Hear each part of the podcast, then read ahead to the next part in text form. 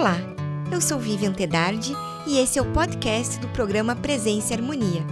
O assunto é Martinismo, com a participação da Soror Odete Júlio da Silva Cardoso. Acompanhe. Sororodete, bem-vinda ao programa Presença e Harmonia e muito obrigada por aceitar o nosso convite. Eu que agradeço o convite para, o programa Presença e Harmonia da Ordem Rosa Cruz. Obrigada. Soror, então para que possamos iniciar o entendimento do que é o martinismo, uhum. como que ele surgiu? Ou se temos figuras que estão, né, figuras importantes que estão relacionadas ao martinismo? Então, o martinismo, ele surgiu com a, aquela própria pergunta da alma, né? Quem somos nós? Da onde viemos? Existe um Deus? Qual é a nossa relação com esse Deus? Qual a nossa missão nessa terra? E uma figura que tentou responder essas perguntas foi um filósofo francês do século XVIII chamado Martinez de Pasquali. Ele era maçom, e ele tinha uma carta constitutiva que permitia criar ordens maçônicas. Então, ele criou a ordem dos Elos Cohen, dos sacerdotes eleitos. E com isso, ele começou a divulgar a, uma linha filosófica que, que fala da queda dos seres, da queda e da reintegração de todos os seres. A ordem até edita um livro chamado Tratado da Reintegração dos Seres, que apresenta essa linha filosófica. E ela começa assim: existe uma, um mundo divino, né, a uhum. imensidade divina, onde está aquele que nós nos referimos como Deus, como eterno, que resolveu criar a grande obra, a grande obra divina. E à medida que ele ia criando, né, na verdade, ele emana seres espirituais para realizar essa grande obra divina. E num dado momento, alguns desses seres se rebelam. É aquela rebe a rebelião de Lúcifer, a queda uhum. de Lúcifer, da queda dos primeiros seres espirituais. E aí como que ele faz, né? Como que esse eterno faz com essa queda desses seres? Ele cria um espaço dentro dele mesmo e coloca esses seres rebeldes a essa criação, nessa emanação divina. E isso é um diferencial. Ele coloca esse espaço que a gente vive, o nosso universo criado, é o lugar onde foi precipitado esses primeiros seres espirituais. E aí o que ele faz? Ele emana outro ser espiritual para reeducar, vamos colocar uhum. esses seres rebeldes, que é o que a gente conhece como o espírito da humanidade.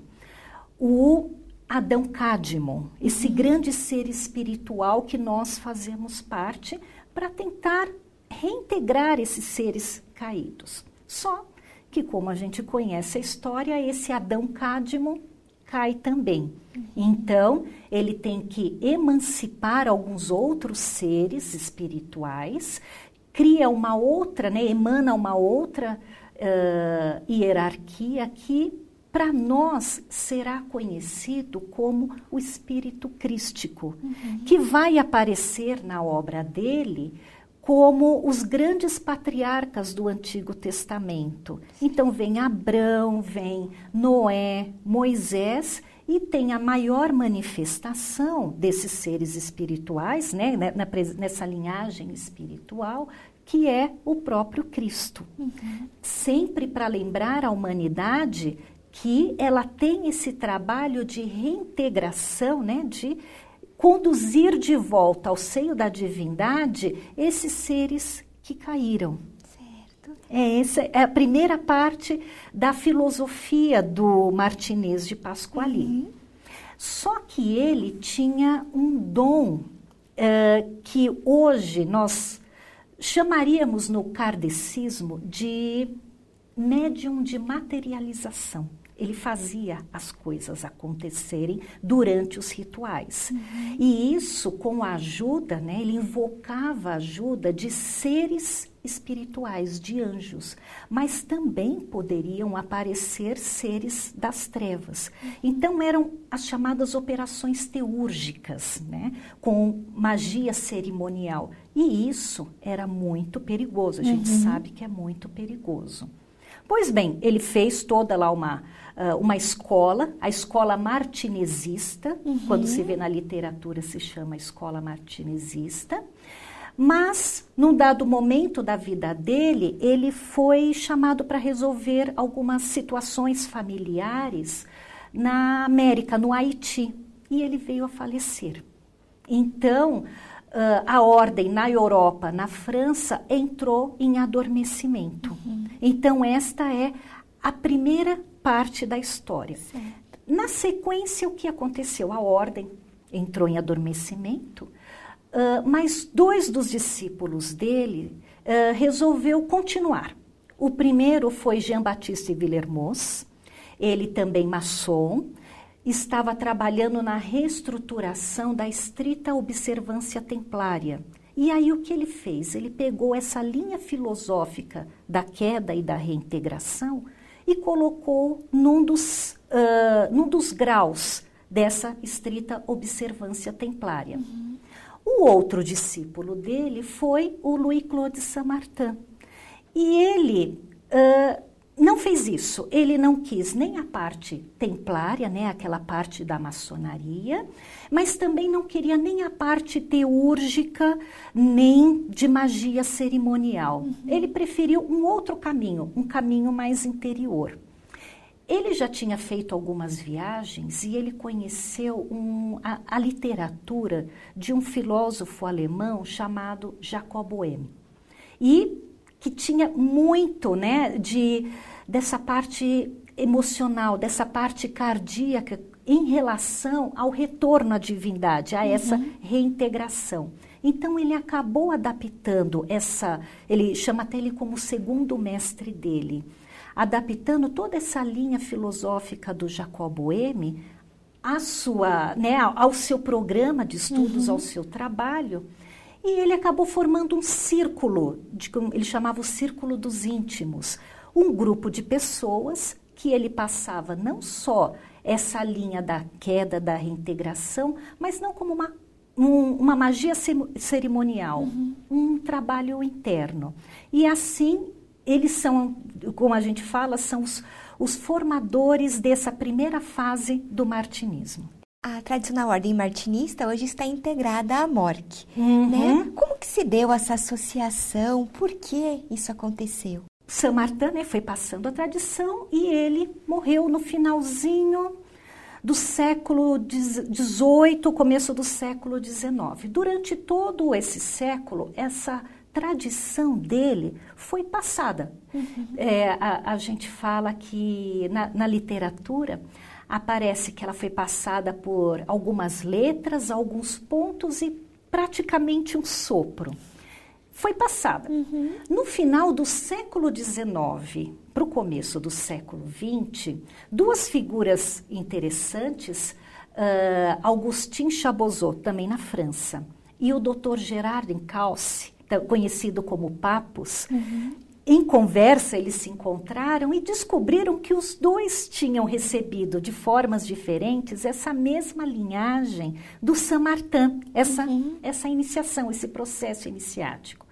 E resolveram reorganizar tudo aquilo que eles receberam, cada um da sua forma.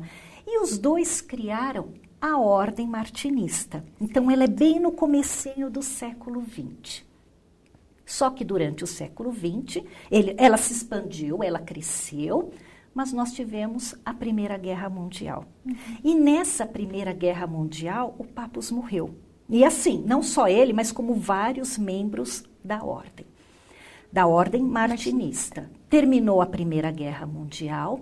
Entre 19 e 39, que começou a Segunda Guerra Mundial, o que, que aconteceu? Teve a Fudose, foi quando Harvard Spencer Lewis e o Ralph Lewis foram iniciados na, na ordem martinista. Uhum. Eles reorganizaram com aquilo, né, ajudando lá o Augustin Chabozot, eles foram iniciados e o uh, Ralph Lewis recebeu as carta constitutiva, as patentes para trazer a tradicional ordem martinista, uhum. agora reorganizada, para dentro da MORC. Então, foi o Ralph Lewis que trouxe para dentro da MORC a certo. tradicional ordem martinista.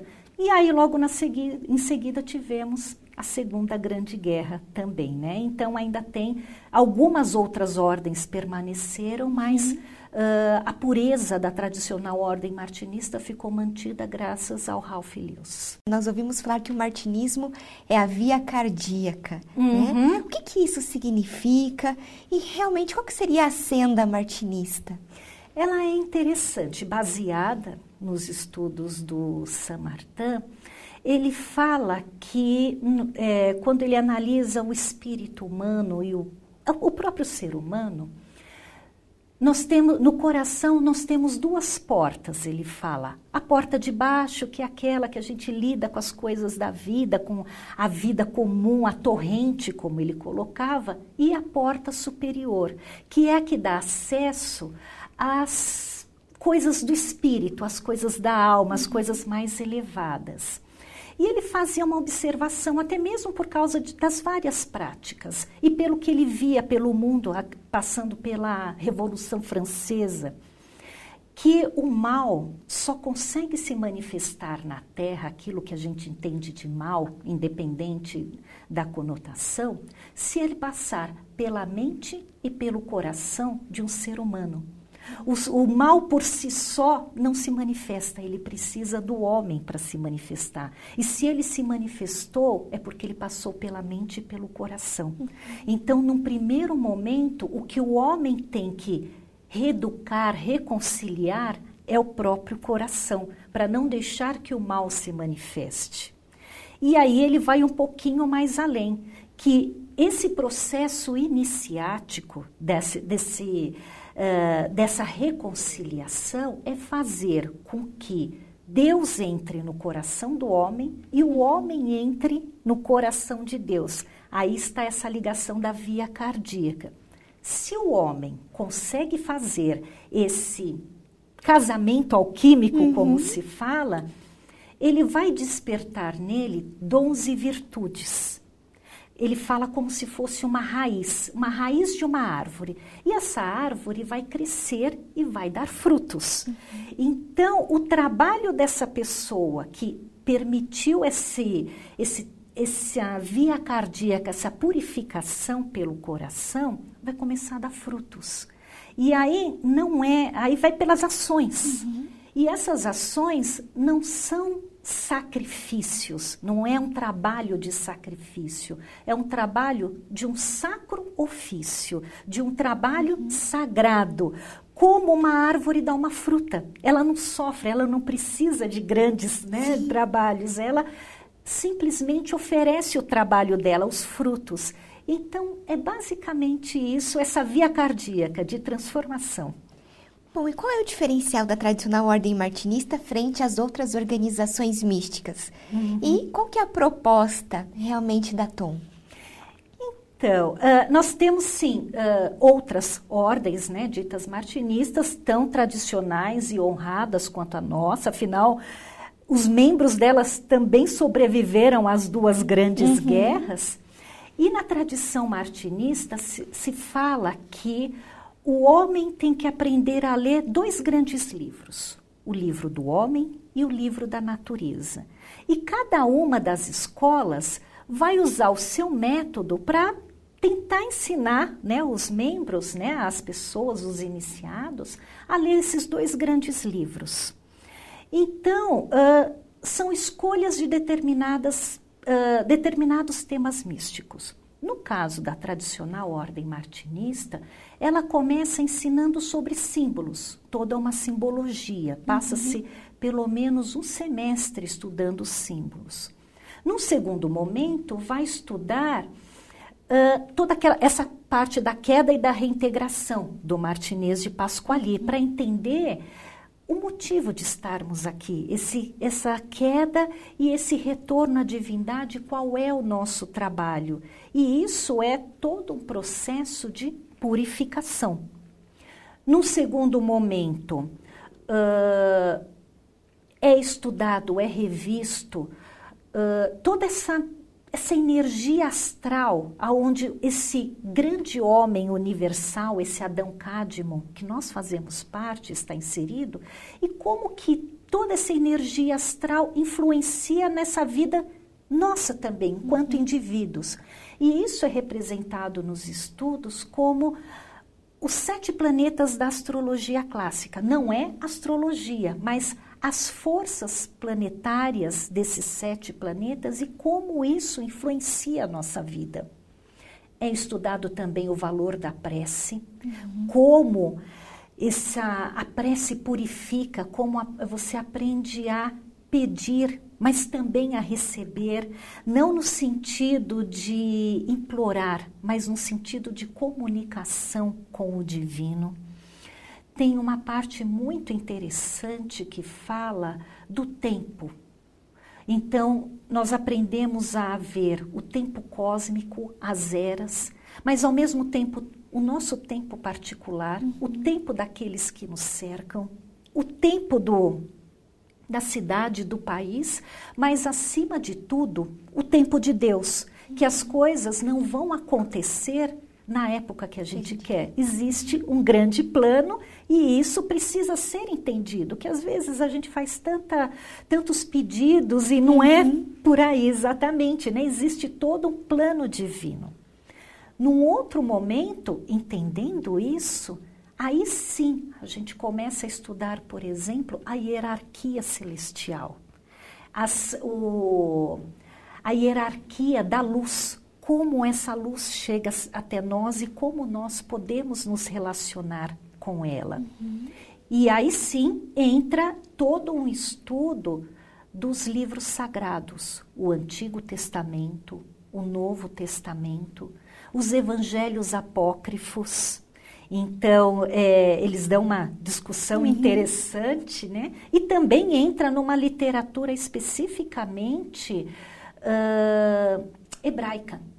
Então, uh, alguns livros que nós vemos extratos, nós não vamos estudar os livros na, na profundidade. O Sefer Yezirah, o Bahir, o Sefer Zohar, eles são livros que dão os princípios elementares da Kabbalah. Uhum. E, concluindo, né, lá no finalzinho dos estudos martinistas, tem sim uma noção muito elementar da Kabbalah, da Kabbalah os quatro mundos, as letras hebraicas, os valores, alguns seres relacionados a essas letras, né, os números e toda a tradição hebraica, para depois ter todos os elementos para fazer essa Uh, essa condensação do estudo martinista, que muitas vezes está representado, aliás, ele está muito bem representado simbolicamente no pantáculo martinista. Certo. Uhum. Bom, então, como você mesmo estava contando para gente sobre né, as várias áreas de estudo do martinismo, uhum. ela está intimamente ligada ao esoterismo judaico-cristão. Isso. Então, invariavelmente, deve esbarrar em algumas questões supostamente dicotômicas entre ciência e e religião, né? Hum. Qual o posicionamento da Tom diante disso? Então, nesse estudo todo, você vê, né, a queda, a reintegração, todo esse processo iniciático, todos esses temas que são estudados, os livros de Saint Martin, ele fala desde aquela torrente, ele fala do novo homem, né, o homem que se ressurge após ele ter passado por um processo de purificação, uhum. o homem de desejo se purifica, se torna um novo homem e entende o ministério do homem espírito. Ele consegue saber o trabalho dele uhum. na frente à criação e frente à própria vida.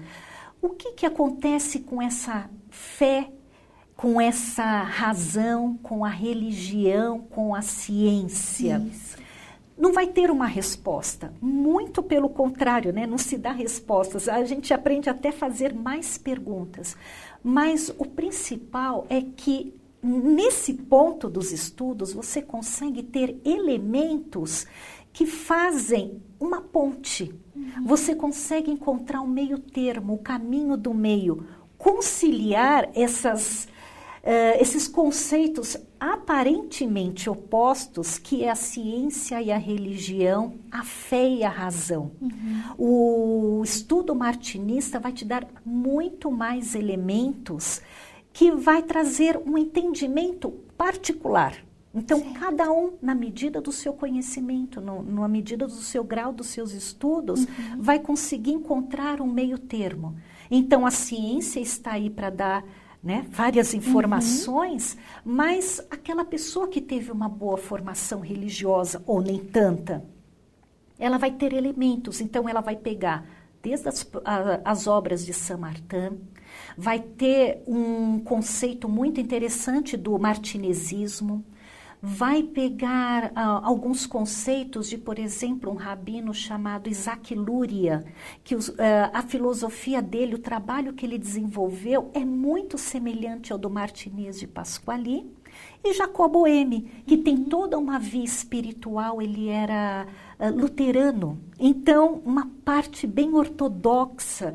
E com esses vários elementos, o martinista consegue fazer essa conciliação, ele consegue iluminar essa parte mais obscura que às vezes a gente tem em relação à religião, ele consegue iluminar e até mesmo entender a própria religião de uma forma diferente, sem perder nem a razão e nem a ciência. Certo. Uhum. E como se tornar um martinista? Então, a, como foi colocado lá, né, o, foi o imperador Ralph Lewis que trouxe a tradicional ordem martinista para dentro da ordem Rosa Cruz Amorque. Então, a tradicional ordem martinista é um privilégio dos Rosa Cruzes. Uhum. Então, no primeiro lugar, tem que se tornar Rosa Cruz. Tem os requisitos internos da própria ordem Rosa Cruz para se tornar membro da tradicional ordem martinista. E, num dado momento, ele vai receber o convite através da, do livreto A Luz Martinista, certo. certo?